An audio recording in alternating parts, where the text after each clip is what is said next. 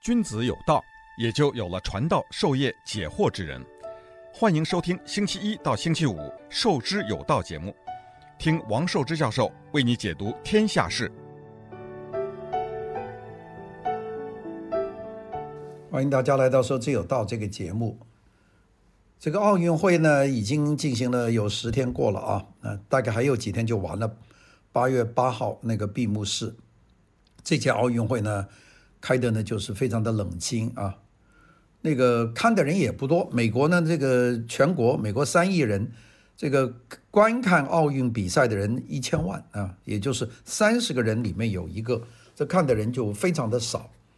那个我自己呢，原来呢也会，就每届奥运会都会挑一点看看，现在呢就基本上就不看了，因为呢这个现场不好看啊，没有人，就是每个运动场上跑步的那后面都是空的，那有什么好看的？打球那就是运动员自己在那里叫，外面没有人，所以呢那个整个气氛呢不热络，所以呢也就我自己呢是是没有什么看哦，也就是偶然把一些。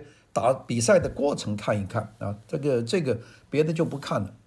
那个整体来说呢，这个奥运会呢开的就是冷冷清清了。那个当然呢，这个日本呢是开的非常的非常的累啊。我们知道日本这次花了几百亿美元，现在这个奥运会呢，这个不得不开啊。这个当然，为什么日本政府搞得这么苦头苦脸的？本来全国有百分之八十的人都不同意奥运会在日本开，那么还是要开。那为什么是这样呢？这个就是今天我们要讲的内容。今天呢，我们要讲的内容其实最主要一点就是说，奥运会呢，像这样的一个事情还能够支持多久？啊，这个这是一个一个想法，啊，不是一个定论。但是我估计呢，随着现在这个问题的越来越重啊，一个就是极为的浪费和奢侈。那这个是大家都受不了的，就是这么每一届都往上这个不断的加钱，几百亿美元的这样丢进去，你这个靠什么东西回得来呢？你想，我们早年八几年的洛杉矶举办的奥奥运会，这个美国政府还一分钱没有给啊，那个彼得尤布罗斯他呢就自己掏了一百块钱开了个账号，就是用这种各种方面的这个关系。他不但达到了收支平衡，还赚了一点钱。这个时代永远一去不复返了。现在都是巨大的国家投资。那么这回日本呢就亏得亏得很厉害。那么亏得很厉害，所以呢这个这个信息传出去，大家知道说你不要再搞这个事情了。有多少国家可以这样亏下去啊？这一届的奥运会呢，我们事实上看到的的是挺大的浪费啊，做了这么漂亮的这个日本的。新这个呃新国立的这个竞技场啊，就是新的体育馆，那个用了这个这个这个四千多亿日元呢，做了这么大一个体育馆，这个隈研吾设计的，那个体育馆呢，开幕的时候是里面空无一人，就是旁边有几个记者，呃，就是运动员自己在走路，并且运动员呢也是稀稀拉拉的，因为大家怕怕接近的太隔离，并且都戴了口罩，反正是不好玩啊。那么这些花了多少钱？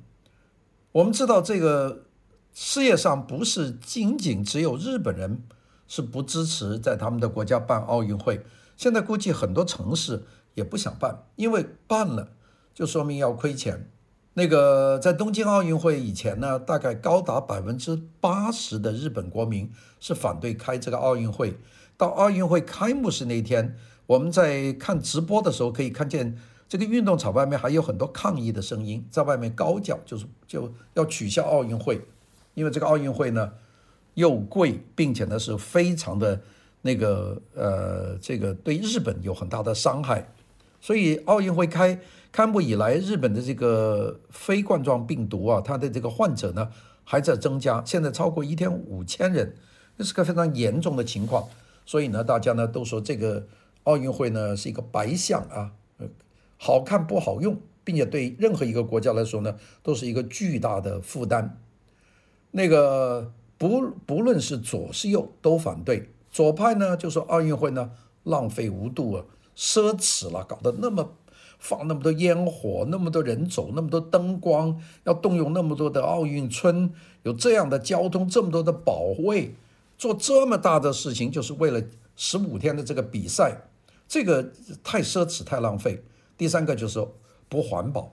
你你这么大的事情要用多少电力啊？要用多少的这个器材呀、这个不环保、废弃的东西有多少啊？左派呢，肯定就说奥运会呢，就是浪费、奢侈，呃，破坏环保。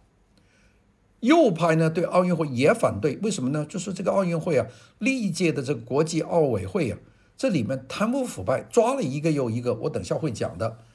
那么这个这个你怎么搞呢？这个不行，不能够不能够允许这么一个腐败的国际奥委会在这里搞，并且没有办法改变。第二个呢，就是兴奋剂的问题是层出不穷，那不断的出。那那个俄罗斯搞到现在，今年是整个国家队都不能参加，就是集体的系统性利用兴奋剂。那么这个右派呢，对奥运会呢也是攻击的，所以不管是左是右都不讨好。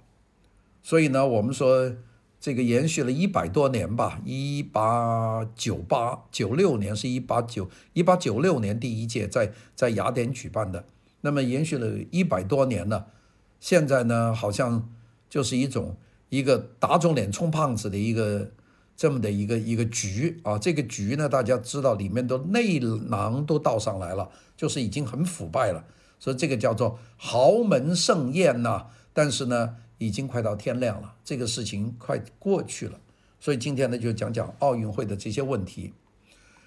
奥运会呢，我们知道在八十年代、九十年代，从六十年代开始，这都是很多新兴国家要借这个奥运会来提升自己的国家形象啊。六四年的东京奥运会，八八年的汉城的奥奥运会，那都是来提高这个发展中国家的形象。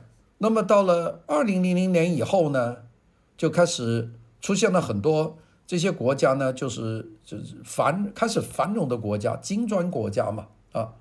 我们记得公元两千年零零年呐，当时中国是赢得了零八年的奥运会的主办权，当时中国那个全国举国的欢腾啊，多开心啊！我们看见那简直是大家都都欢喜坏了。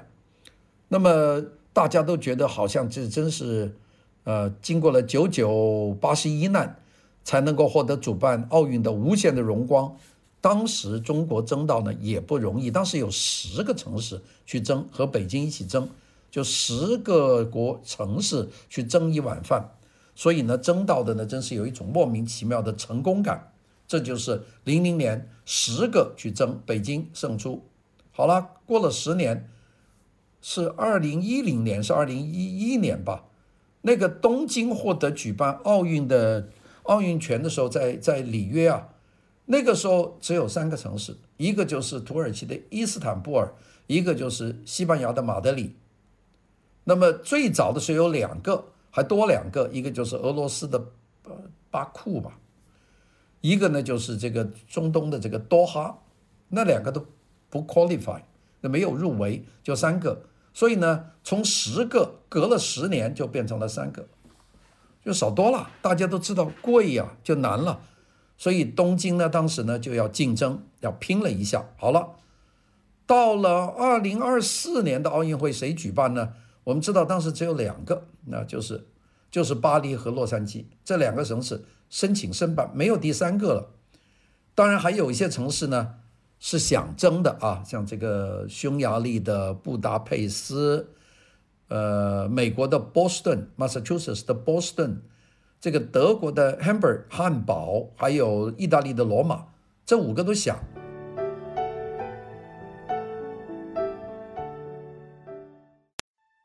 君子有道，也就有了传道授业解惑之人。欢迎收听星期一到星期五《授之有道》节目。听王寿之教授为你解读天下事。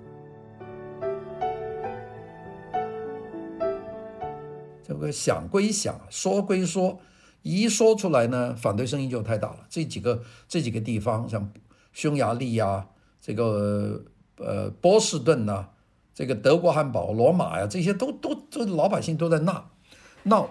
那么最后呢，就好多城市呢，就是干市民表决了，汉堡就是举。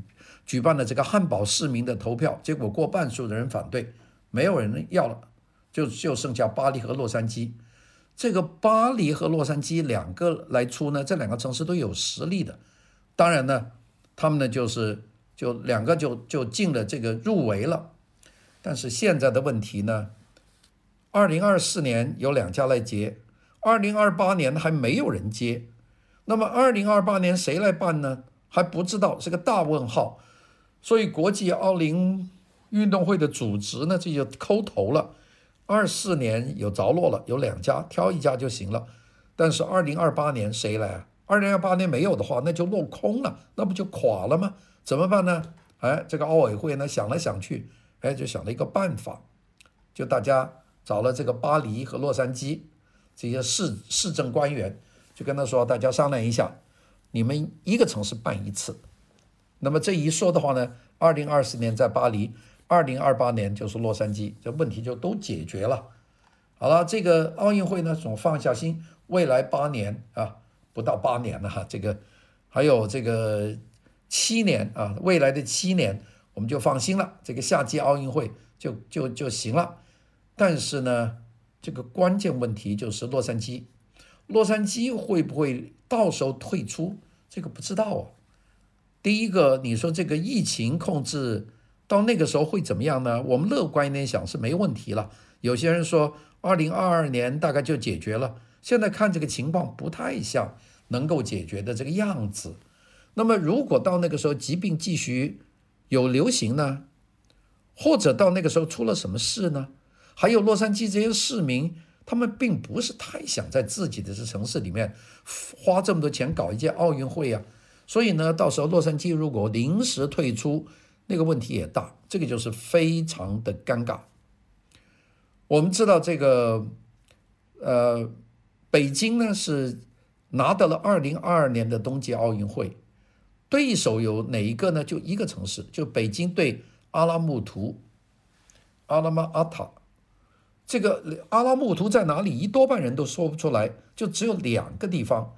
原来呀，有几个城市想竞争的，也是市民反对。一个是德国的慕尼黑，一个是瑞典的斯德哥尔摩，一个是挪威的奥斯陆。这三个地方曾经想过，其实他们条件好了，特别是后面两个斯德哥尔摩和奥斯陆，够冷啊。他们在那么高的纬度，所以呢，他们就不担心有什么雪的问题啊。所以这个没有问题啊，所以呢，现在这个就是没有什么人竞争，所以北京击败阿拉木图，得到二零二二年的冬奥会的这个授权啊，这个就准备举办了。那现在就就大大张旗鼓的去做了，但是后面还有谁呢？争那个二零二六年的冬奥会，这个就剩下两个，一个呢就是这个瑞典的斯德哥尔摩。一个是意大利的米兰，最后米兰胜出。这个举办过程里面呢，也就是呃两个城市在争，就变成两个在争，就大家都没有什么争了。这个举办过程，二零二六年的这个冬奥会，这个北京是二零二二年的冬奥会，到二零二六年冬奥会就两个城市去争，米兰争胜争赢了，再往下怎么办呢？现在都不敢说，就是。那么大家就会提个问题了：他为什么全世界大家曾经都是趋之若鹜的奥运会，到了现在落到这种这个这么冷的这么一个地步呢？啊，这个三个问题，第一个就是太贵，太离谱的贵了。今年东京奥运会这个由政府给钱呢，白花多少钱呢？两百八十亿美元。原来的预算是多少？是七十五亿，就是当时东京。去申办成功的时候啊，那个在在这个里约热内卢啊，大家记得那当时那个日本的首相，这个还跑到那个地方去啊，就这个去从那个这个这个那个一个一个 Super Mario 那个那个球里面跑了出来，这是那个当时的情况。那么当时算就是七十五亿，日本想还拿得出来七十五亿，现在花了二百八十亿，四倍。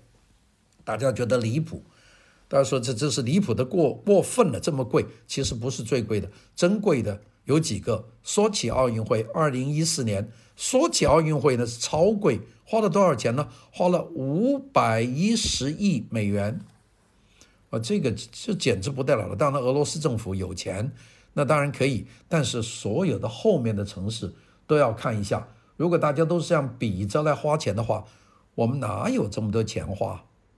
很多城市在举办了奥运会里面，后面呢就是债务缠身啊。那个里约热内卢的奥运会，让巴西政府亏了一百二十亿美元呢，现在大家还在还债呢。那个大家记得最早创立的这种还债的债务的，就是一九七六年的蒙特利尔奥运会，有加拿大的蒙特利尔奥运会。当时加拿大呢是预算二十八亿美元建造体育场馆和准备开，事实上呢花多了一倍，二十八亿变成五十八亿，多了三十亿。一九七六年三十亿等于现在几百亿啊，并且那个运营运营的计划也贵啊。原来说哎呀，我们这个奥运会这个运营啊，这个用六亿美元，结果呢搞得差不多八亿美元。所以呢，对当地公民来说呢，代价就太重了。这个大家这个政府没有钱给啊，这老百姓给啊，你们同意开，那么大家就给钱呢。所以蒙特利尔啊，交了三十年的这个奥运税，就是每个公民都要交税。你在蒙特利尔这个税呢，从一九七六年交到二零零六年，交了三十年才还清了这个债务。这就变出一句话来了，叫蒙特利尔陷阱啊，叫 Montreal Trap。所以 Montreal Trap，那就是只办承办奥运会或者类似的大型活动，给承办国带来巨大的经济压力，并且对未来的经济发展呢产生长远的负面影响。这叫 Montreal Trap。我们用这个说什么？说雅典，雅典就典型的就被坑了，就被坑了。蒙特利尔呢，不但是花了这些钱。还了三十年的税，他有一大堆的问题放在这里。这些当时七六年做的体育场馆呢，现在都旧了，屋顶要换了，没钱就变成一堆废墟。你看看雅典现在有多少运动场所丢在那里荒弃，杂草丛生，就是这个 Montreal Trap。二零零四年的雅典奥运会，大家都认为它是让希腊的这个财政崩溃。让希腊陷入债务危机的这个最主要的原因。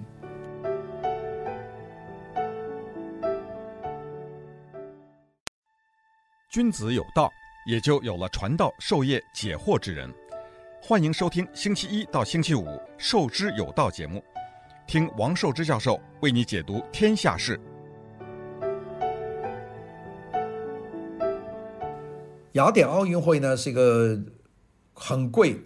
它呢，不但这个做场馆是非常的贵，原来计划希腊政府是准备投二十三亿，啊，二十三亿，二十三亿欧元吧，大概接近三十亿美元吧。那么后来呢，到投入做这个场馆的时候，他没有办法，结尾就最后增加到五十七亿，从二十三亿增加到五十七亿，啊，也没有办法，并且呢，他的。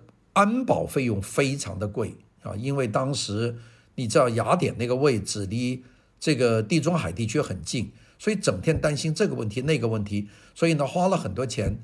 它的安全管理费用呢非常高，它是二零零零年澳大利亚悉尼奥运会的六倍，是一九九六年美国亚特兰大奥运会的五十倍。美国那个真是省钱啊。但美国那个省钱当中也出了一次一个有一个爆炸的事件，大家记得吧？一九九六年亚特兰大啊，那这个就是这个雅典奥运会呢用了很多的钱，那么最后呢雅典这个希腊政府呢还是想办，所以呢就决定办。那么所以呢我们说原来二十三亿欧元，呃大概二十五亿美元吧，增加到这个六十亿美元。最后呢，希腊政府花了多少钱呢？花了一百六十亿，就是六十亿变成一百六十亿，差不多预算的三倍。所以这是一个烂账啊，这是一笔烂账。英国的《Economist》这本杂志《经济学人》呢，就帮雅典奥运呢算了一笔经济账，就是有十五天的这个非常灿烂的这个奥运会，那么到底有多少钱呢？是欠钱欠得其他一塌糊涂啊！那个当然当中有些钱呢，商业赞助啊，有买卖广告啊，门票销售啊，还有其他的商业活动啊，有点收入。但是呢，这个希腊呢还要还钱啊。有这个奥运会的组织的费用就三亿美元，安全保安的费用十五亿美元，还有其他的费用呢七十亿美元，所以把这三项加起来呢，差不多九十亿美元，这是希腊呢要还的这个巨款。这个是占了多少？占了当年二零零三年呢，二零零四年的雅典奥运会嘛，占了二零零三年的希腊的这个 GDP，它国内生产总值的百分之五，就要花钱花去了。所以他们在二零零四年的预算赤字高达百分之六，比欧洲规定的最高标准还多出两倍多。所以呢，这个希腊的居民呢，用了十年的时间去偿还这个债务，二零零四年还到二零一四年才把这个债务搞清楚，并且呢，这个债务还完了以后，这个雅典的做了那么多运动场馆，还有希腊各地的场馆，还有奥运奥运村呢，在这种喧闹过后呢，就变成一些废墟，无人问津的。我看这个网上有些拍那种废墟的照片，是挺可怕的，巨大的运动场没有人。他做了很多运动场是跟希腊没关系的，像这个奥运的棒球球场，这个希腊没有人打棒球啊，所以呢，这个就丢在那里就变成了废墟。所以呢，这就是赔本的买卖。大家说赔本买卖为什么大家做呢？哎，我们讲早年呢，就是新兴的经济体啊，为了展现他们的蓬勃上升的国力，改变自己国家形象所做的事情，这值得的。一九六四年的东京奥运会，一九八八年的汉城奥运会，这都都是这样的。这个那个奥运会一做了以后，大家就对你的形象就就改变了。你包括这个北京奥运会，那开幕的时候，那全世界对它的感觉是非常非常有有力量的。所以这个呢，就新兴经济体为了展现自己的上升的国力，他举办的这个是这一种。那么我们讲这个。一九六四年，这六十年代的日本，一九八八年的韩国，都是经济高速发展的这个轨道上，所以那个时候他们举办呢是理所当然，也有钱，并且呢国民呢很兴奋。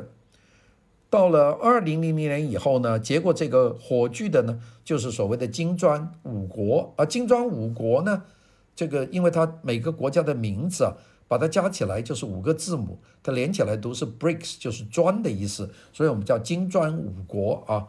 B 第一个字是 Brazil，巴西啊，呃，R 是 Russia，俄罗斯啊，I 是 India，印度，呃，C 啊，BRIC 这个 C 是 China，中国，S 呢是 South Africa，南非，这个加起来叫 BRICS，就是金砖国家。金砖国家呢？是这个印度是从来不出头的，印度那个体育很差。你看这回的这个奥运会，印度有什么牌？什么牌都没有。十四亿人口的国家，体育一塌糊涂。我不知道什么原因，他不是这一两年，他是从来体育就没好过。他们就喜欢打打板球啊，就是这种东西。所有的项目，印度没有什么出色的，他们也不追这个东西。所以 BRICS 当中呢，这个 I 字这个就没有接，其他的都接过。那二零零八年。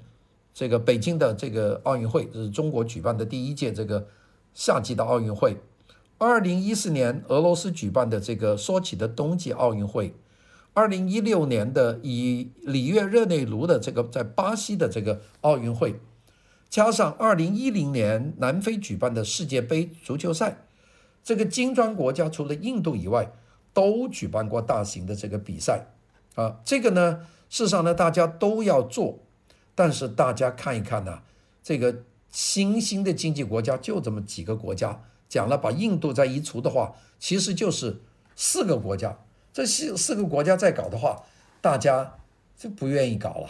这这再搞呢，就折腾啊，折腾完了就没有了啊。你你，并且这些每个国家都有问题。巴西现在搞的这个疾病疾病这么严重，俄罗斯经济情况不好，呃，你在这种情况下，你这个这个大家。会搞吗？所以这就是一个问号。那么，特别是俄罗斯的索契冬奥会以后啊，大家惊人的发现会这么贵，大家就发现奥运会呢变成食之无味的这个鸡肋啊，大家都不搞了。随着这个高潮的消退，奥运会呢的举办权呢就越来越无人问津啊。我前面讲了，开始十个城市去争，到最后又变成五个，五个变成三个。这后来变成两个，呃，这个就越来越没有人争了。这个奥林匹克运动会呢也急在心头，呃，知道难搞，所以呢，并且呢，越来越多的批评说这个奥运会最好别搞了。所以二零一四年呢，这个国际奥委会呢就搞了一个叫奥林匹克二零二零的议程，他就讲了三个方面，一个是可持续发展啊，就是我们可以一直办下去；第二个提高公信力，大家对我们有信心；第三个吸引青少年参加，三个方面。这个议程里面每一个方面都有所指啊。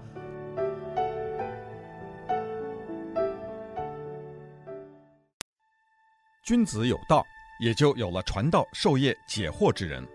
欢迎收听星期一到星期五《授之有道》节目，听王寿之教授为你解读天下事。所谓的可持续发展，针对的就是办奥运成本太高。那个没有什么这个这个人呢想接你啊，这个第二个呢，这个他们提出要简化申办的流程，降低这个奥运的成本，还要分担东道国的这个压力，这个改革方案。那当然这么一讲呢，谁都高兴了，说啊，如果能够这样做，那我们肯定要做啦，这个是好事情啊啊！但大家一看这个改革，纯粹就是扯淡。典型的例子就是这一次的东京奥运会。那我们知道，去年本来盖的二零二零，二零二零出了这么大的疫情，这个日本人呢就希望奥运会呢就推迟一年，等大家呢就打了疫苗，还可以卖卖门票，促进一下旅游，弥补一下亏本。但是这个国际奥运奥运会呢没有积极的这个分担这个东道国的这个压力，他们呢就要求日本说，你不能迟啊。你要你要再推迟一年，因为今年日本说我们二零二一年我们搞不了了，我们能不能推到二零二二年？这个国际奥委会啊就说不许再延了，如果延的话呢，我们呢就要日本呢赔偿这个巨款啊，用这个电视转播商的利益呢用这个来要挟，所以呢就逼得日本呢就硬着头皮就办了这个两百多亿美元的这个奥运会，亏惨了。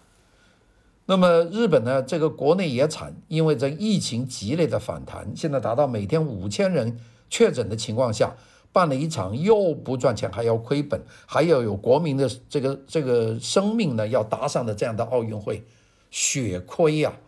东京奥运会的这个惨况呢，它对于未来的奥运会的举办一定有抑制的作用，因为想未来要办这个十五天奥运会的国家。和城市呢，看了以后，这个真正是看得心都寒了。看来你们这样对东京，这个不行。但是贵还不是要命的问题，真正的问题呢，就是奥运的初心变得很模糊了。这个奥运会开始的时候，大家都是有一种理想主义，啊，这个民族和平啊，大家身体健康啊，这都是奥运会。大家想到奥运会呢，就是一个公平竞争的。这个现在还有吗？你现在看到一个运动员打球，在球场上骂脏话，骂的那个满堂沸腾，骂对方指着手去骂，这个是理想吗？这个这个已经完全不是理想了。就奥运精神已死，大家觉得没有什么公信力。再看看国际奥委会这个机构性的腐败，这个大家看看呢，就非常的要命。我们记得最早啊，奥运会在一八九六年开始举办第一届的时候，那个时候大家都是有一种儿童的天真啊。我们记得那一届奥运会啊，呃，当时举重了没人，就到火车站上找几个大块头，哎，你们来举一举吧，就是这样。其实呢，很笨拙，但是很可爱，这是奥运会的初衷嘛。他不是说就是这些什么精英们在这里要打出最高纪录，这个是一方面，但另外一方面呢，有一个和平啊，大家好的一个情况。我们说原来的国际奥委会呢，小小的一个组织，各个国家呢就是派个队去参加。现在好家伙，上百个国家都为奥运会呢设立了庞大的组织，那完全有人办公啊，是个 full time 的 job。所以呢，这种呢。变得越来越糟糕。原来这种童话般的理想主义、世界大同啊，现在变成一种民族主义的喧嚣。现在就变成这样。所以呢，我们现在看的这个奥运会，这个整个的这个机构啊，它没有跟上整个文明的进步，并且呢，它不受到社会的监督，只有它监督别人。如果是这样的话呢，这个组织一定会出现问题的。我们说这个国际奥奥委会呢，就问题多了。奥委会有这个奥委会的这个这些官员了，就是这个这个呃，我们有好好抓了好几个。我们看看，二零一一年当时就是这个奥林匹克运动会的这个委员会的委员，他是国际田径联合会的主席塞内加尔 （Senegal） 这个非洲人。塞内加尔人，这叫迪亚克，这叫拉米迪亚克。他呢，就二零一一年就被爆出他接受某个体育营销公司的金钱的贿赂。然后呢，二零一六年、二零二零年的奥林匹克运动会的举办权呢，他又接受贿赂。那么他经常拿钱。大家知道，奥林匹克委员会里面有一个这样的委员，这个人呢，可以拿钱买通的。在俄罗斯的兴奋剂受贿当中呢，这俄罗斯呢还给钱他，就说你呢就投 no 啊，就不要不要投投投 yes，呃，放俄罗斯一把。这几个事情啊，二零一一年拿体育公司的贿赂，二零一六年、二零二零年的奥运会的举办权又拿贿赂，然后呢又俄罗斯的这个兴奋剂的事件里面又拿贿赂，最后呢到去年二零二零年的九月份，这个声名狼藉的塞内加尔人呢。这个最后呢，被巴黎的刑事法院宣判，就是被判四年的徒刑，罚了五十万欧元。那这个大家说，你这个国际奥委会哪有这个公信呢？我们看连续的出这个是二零一六年欧洲奥运会的主席是个爱尔兰人，叫希基，他呢就用职权呢，把八百张里约热内卢的奥运会的门票呢倒卖到黑市上，从中牟利。二零一七年，国际奥委会的委员，纳米比亚人呢，叫 Frederick，他呢受贿洗钱，那么这个一大堆，所以这些事情整个一出来，大家说，你这加起来一二十个这个国际奥委会的委员里面，已经抓了三五个，已经都是腐败到这个样子，那我们对你有什么公信心呢？理想主义没有了，公信力没有了，这个怎么撑呢？谢谢大家的收听，拜拜。